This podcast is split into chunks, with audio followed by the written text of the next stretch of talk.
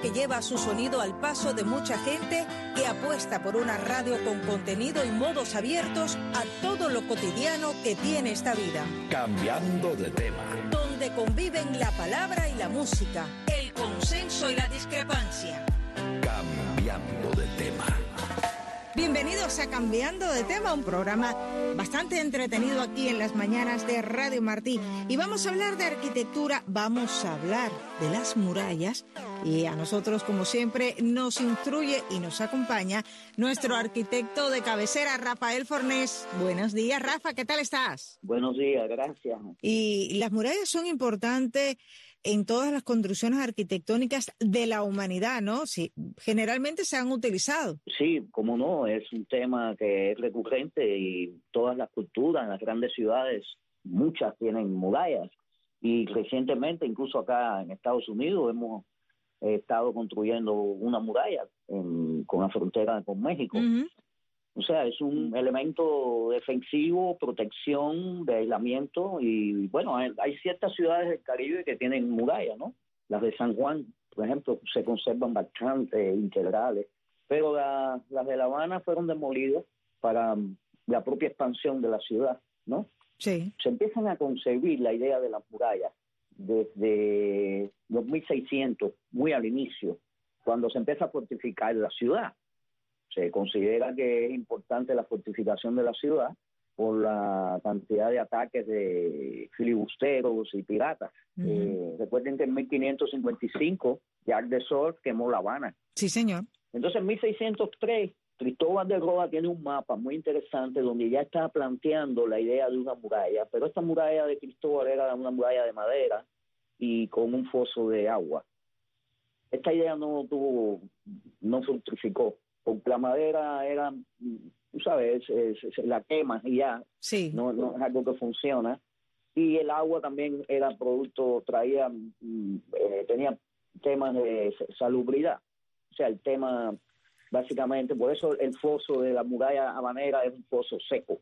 Entonces, en 1667, rey, hay un decreto ya real para la fortificación de la villa. Pero bueno, este decreto ordena es la construcción de la muralla. Es de 1667 y se comienza a construir en 1671. Su construcción estaba programada para tres años, pero se eh, construyó más o menos en, en, seis décadas, en 60. En 60 años, se extendió bastante al final entre una cosa y otra fueron 137 años que duró el tema de la muralla. Wow, ¿y por qué tanto? Porque se, iba construyendo y se iba cambiando y se iba alterando, se le iban abriendo puertas, tú sabes, es, un, es una, realmente es una obra eh, evolutiva, va evolucionando incluso con los sistemas de, de defensivos y, y se alteran y se, y se modernizan. Y los intereses también, ¿no? Ahí también hay intereses por parte de las autoridades de aquella etapa, ¿no? Exactamente, no, bueno, básicamente de proteger la, el, centro histórico, ¿no? Que es curioso, básicamente los peninsulares se concentraban en, en la ciudad intramuros. Sí. Y los criollos, la mayoría vivían en, en, extramuros también. Mm. O sea, estaba esa segregación de cierta manera a través de la muralla. Tuvo a un inicio dos puertas nada más. La puerta de la muralla, como tal, que se llama, que es la puerta de tierra, como conocida posteriormente. Esa puerta estaba ahí en la, en la calle Muralla, justo tenía unos puentes levadizos, existen grabados de miales que muestran esa puerta. Y como te dije, empezó con dos puertas, pero después se fueron abriendo puertas en el transcurso de la historia y al final cuenta con nueve puertas. Muchas. O sea, las, iniciales eran la punta y la muralla, pero después se abre una puerta de Colón, donde está el mercado de Colón, que es donde está actualmente el Museo Nacional de Bellas Artes la puerta de Monserrate, eh, hay una puerta en la calle Luz, otra puerta en San José, otra puerta en Jesús María. O sea, los nombres corresponden un poco con los barrios. Con los barrios que estaban, además, el, crecimiento extramuros condicionó esto, ¿no? Bueno, es que explota, la ciudad se densifica eh, de una manera increíble y entonces eh, un poco que explota y sale hacia extramuros, ¿no? Y entonces, básicamente, empiezan con los caminos que le llaman caminos de que van al campo, ¿no? Las, estas calzadas, la calzada del, del, del, octubre, que son las expansiones iniciales de la calle Reina y de, todas estas avenidas, calzadas. Que es para donde podía crecer la ciudad en aquella etapa. Exactamente. Bueno, esto fue un proceso que duró, mm, te digo, cierto tiempo, como te digo. Unos cuantos años. exacto, exacto. Y bueno, contaba con baluartes, también tenía garitas y puertas con puentes de balizos. Mm. Eso se observa en muchos planos antiguos. Hay muchísimos planos de estos en, en la internet también. Tú puedes encontrarlo y, se ve estos planos de. Esto que estamos narrando, claro. De sí, por ejemplo, un plano muy lindo que muestra ya las nueve eh, baluartes. Y así sucesivamente hasta los planos más eh, últimos, porque la, se toma la decisión con Tacón, el general, capitán general Miguel Tacón, de demolerla. Eso es a raíz de 1863, más o menos. Es muy curioso porque coincide con las nuevas ordenanzas de construcción. Ya. El general Tacón era un transformador y un urbanista increíble. Era muy cruel, fue muy represivo, pero no se le puede quitar el mérito de que fue un renovador de la ciudad y, construyó muchísimas cosas, ¿no?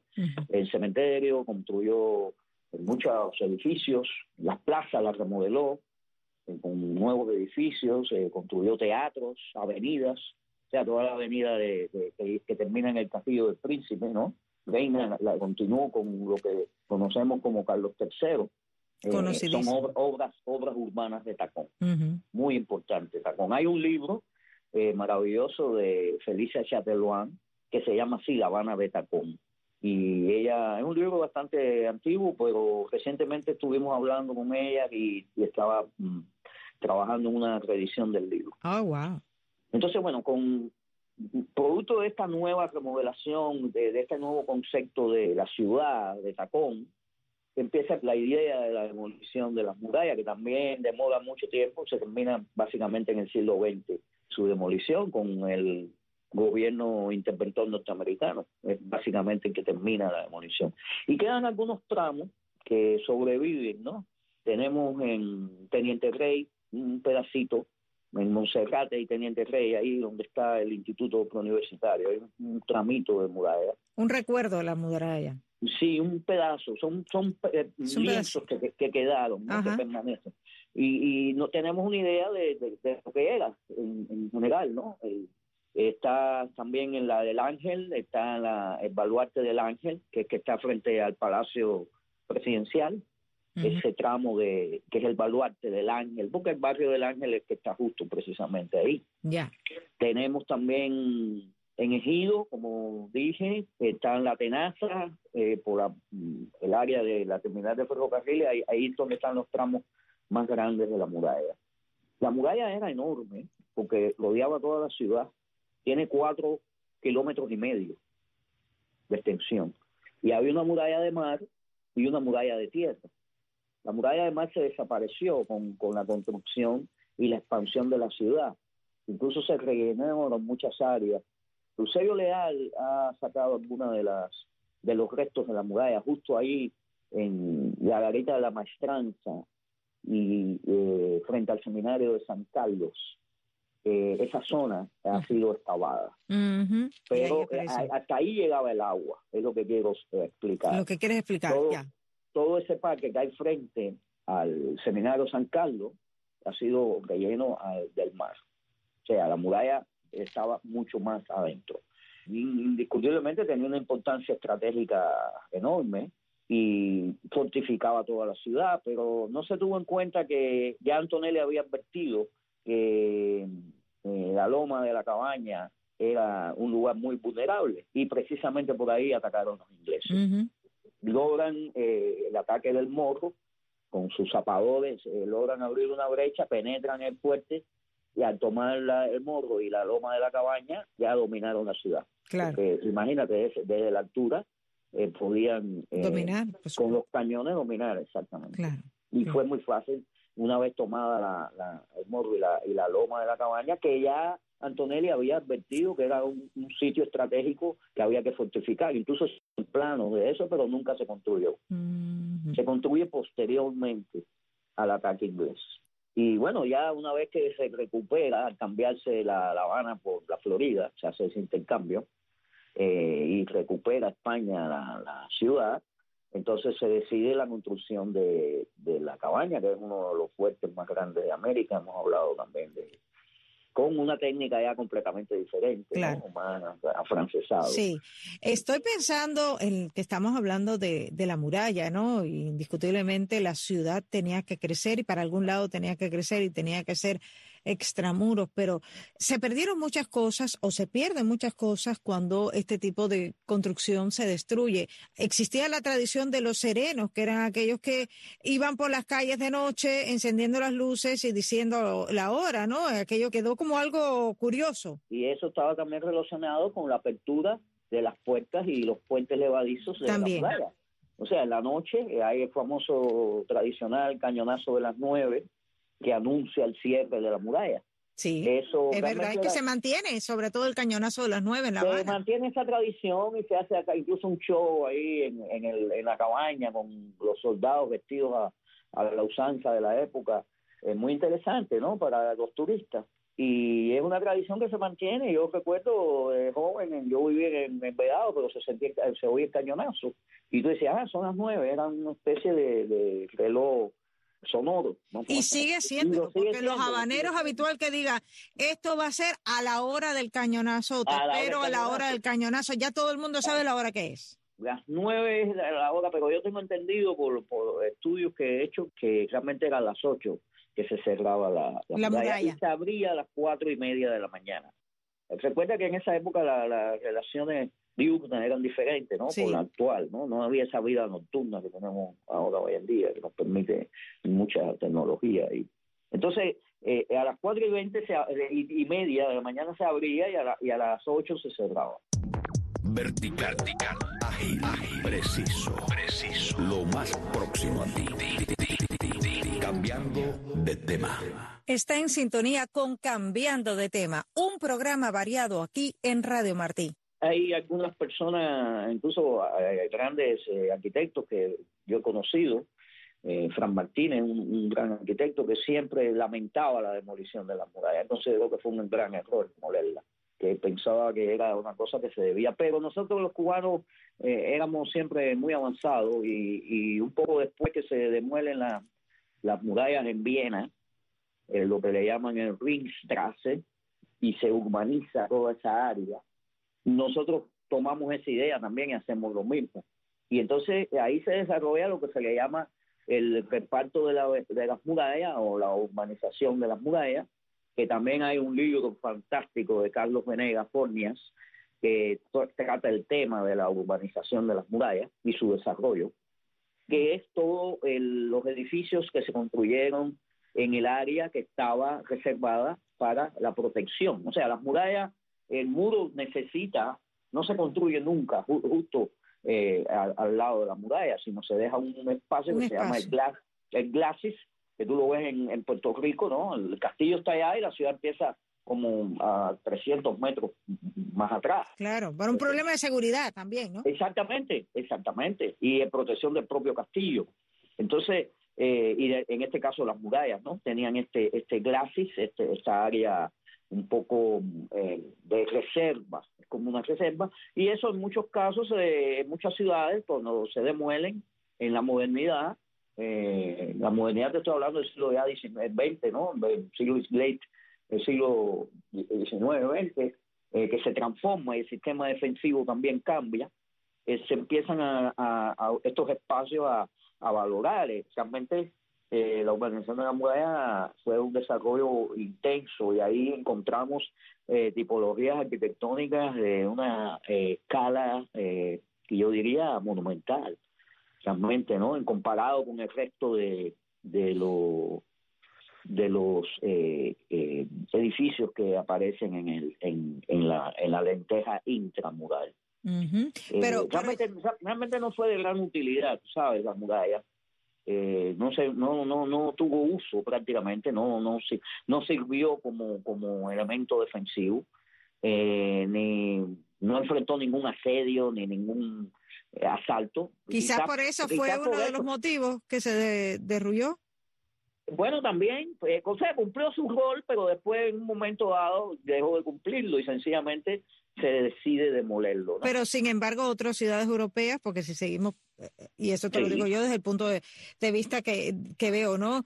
Eh, Sí, como sí, neófita en estos asuntos, sin embargo, otras ciudades europeas, quizás más mediterráneas, eh, de las cuales tenemos nosotros más vínculo, ¿no? Directo, sea España, Italia, incluso el sur de Francia, sí mantienen eh, ciudades muy modernas en este momento donde sí les mantuvieron las, muda- las murallas. O sea, es curioso que, que- que pensamos en Austria un poco más arriba y no lo que más, eh, pero bueno, son cuestiones en el momento histórico en que se hacen que a lo mejor ya entraría el cuestionamiento de los expertos si, si fue mm, erróneo o no.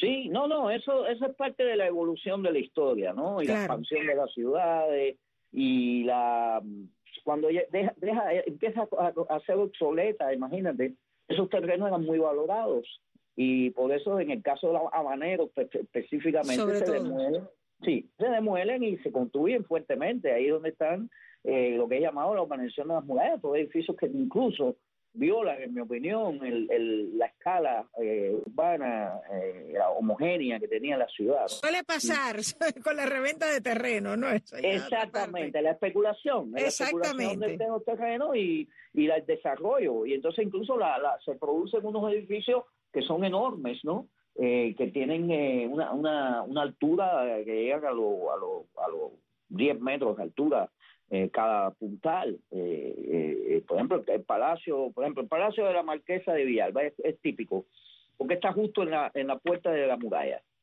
Ese palacio, que lo hace Eugenio Rainieri Sorrentino, un gran arquitecto, que era el arquitecto de Tacón, precisamente, construye este palacio justo en- afuera de la puerta de la muralla. Es un palacio donde estaba la sociedad Rosalía de Castro Sí, en una época, y también hubo una fábrica de tabaco en una época. Es un edificio que hemos estudiado mucho. Este edificio está completamente hecho con piedras de la muralla. O sea, Mm, se Eso también, reutilizó. se- eso también su- pasó en Roma. O sea, Sí, sí, sí, eh, eso ha pasado. Imagínate que son 75 mil metros cúbicos de piedra.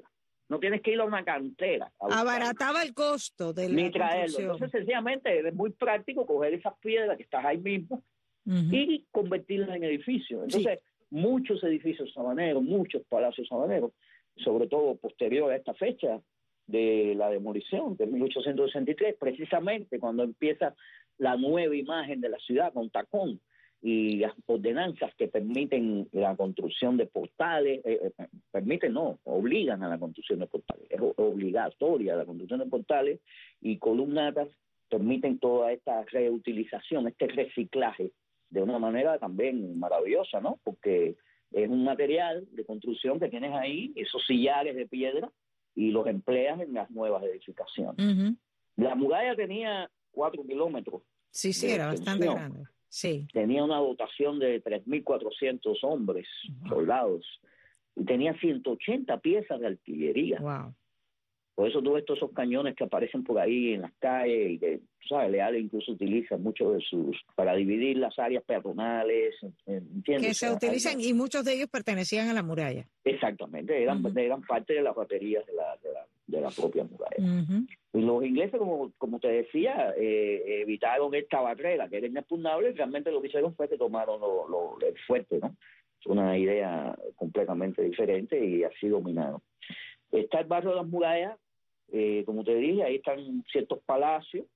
La muralla tenía aproximadamente en, en su sección constructiva, era de sillares, estaba hecha con sillares de piedra, eran como dos paredes y dentro se rellenaba, porque hay, hay tramos de la muralla que se puede observar, que tiene perfectamente configurado las, caras exteriores, pero adentro había un relleno de una manera, una mezcla de piedra con tierras, con ah, agregados diferentes tipos. Para ¿no? fortalecerme, supongo, ¿no? Para Sí, fortalecer la no, para construcción. hacerla ancha, para hacerla ah, ancha para más- hacerla y ancha. más inexpugnable, porque Claro. tenía un ancho. Eh, la muralla tiene 10 metros de alto, o sea que son unos 30 pies, Sí. y tenía un metro 40 más o menos, un metro y medio de espesor. O sea que eso vienen siendo casi cuatro pies, Sí. de tres y medio pie a cuatro pies de ancho. Y arriba, en, el, en la parte superior, tenía un parapeto con un área de circulación de los soldados, ¿no? Como un pasillito, un... Para que un caminaran por arriba y, vi- y vigilar, Eh, digamos. Y, y vigilar, exactamente, Ajá, hacer las guardias. Entonces, sí. eso tenía una altura de un metro y medio, con una, era un poco inclinada ahí la, el área de la... O sea, esto, esto imagínate, la, la muralla no es una pared completamente de, de recta, sino tiene un ángulo de nueve grados. Eso por eh, razones estratégicas también, para que las balas, de, de cuando tiran las balas, igual que los baluartes que están en, en, en ángulo, son triangulares, ¿no? Sí, es para que la- las balas de los cañones eh, resbalen, no golpeen tan fuertemente la fortificación. propiamente. entiendo. Bueno, en general, te digo, se transforma La Habana, se convierte completamente en una Habana nueva. Recuerda que ahí justo eh, estaba la, ahí en la muralla, estaba la, a la- la- lo que digo, la puerta de la muralla, ¿no? sí, ¿verdad? que corresponde con la calle Muralla. Eh, ahí estaba la- una plaza de toros, estaba mm, eh, también el, el- estuvo el jardín botánico en, en el área donde está el Capitolio. Ahí estuvo el jardín botánico en una época. Después hubo eh, un parque de diversiones ahí y al final la terminal de ferrocarriles que estuvo conocemos. en donde está el Capitolio. No, eso se mueve a los terrenos del arsenal de la flota, Ajá. que Ya. ahí había otro tramo de la muralla en la terminal de ferrocarriles actual, Ya. o la calle Paula, donde está la Sí. casa de Martín. Bueno, ahí ese tramo eh, eh, eh, de, de- de- que tenemos ahí de la muralla eh, es donde se construye la terminal de ferrocarriles, pero correspondía con el arsenal de la flota, donde se construían todos los barcos, eran un- una- unos almacenes gigantescos. Grande, donde se- claro. Se construían todos estos barcos, un arsenal.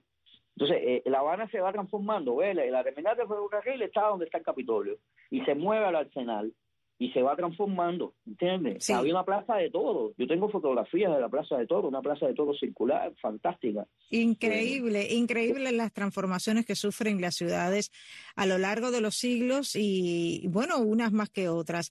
Interesante todo este tema que hemos estado hablando, Rafa, como siempre, agradecerte los minutos a cambiando de tema y la arquitectura sigue presente siempre en nuestra vida, así que la próxima semana estaremos hablando de arquitectura, si te parece. ¿Cómo no? Absolutamente. Vamos a hablar de otros temas. Es inagotable porque tenemos muchísimo patrimonio de más de 500 años y también las ciudades de provincias, ¿no? Que en otras ocasiones las hemos mencionado, pero por ejemplo están lo- lo- lo- el tema de los castillos, por ejemplo el castillo de San Pedro de la Roca en Santiago de Cuba, Sí. también es una obra impresionante, es patrimonio de la humanidad, básicamente.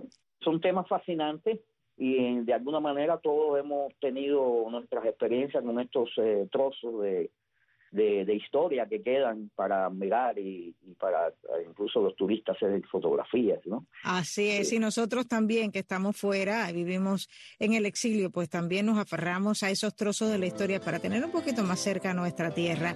Rafael Fornés, como siempre, gracias por estar con nosotros aquí en Cambiando de Tema. Gracias a una vez más. Y bueno, seguimos hablando de arquitectura próximamente. Definitivamente nos despedimos Tony Simón, Jaime Miral y Ariane González.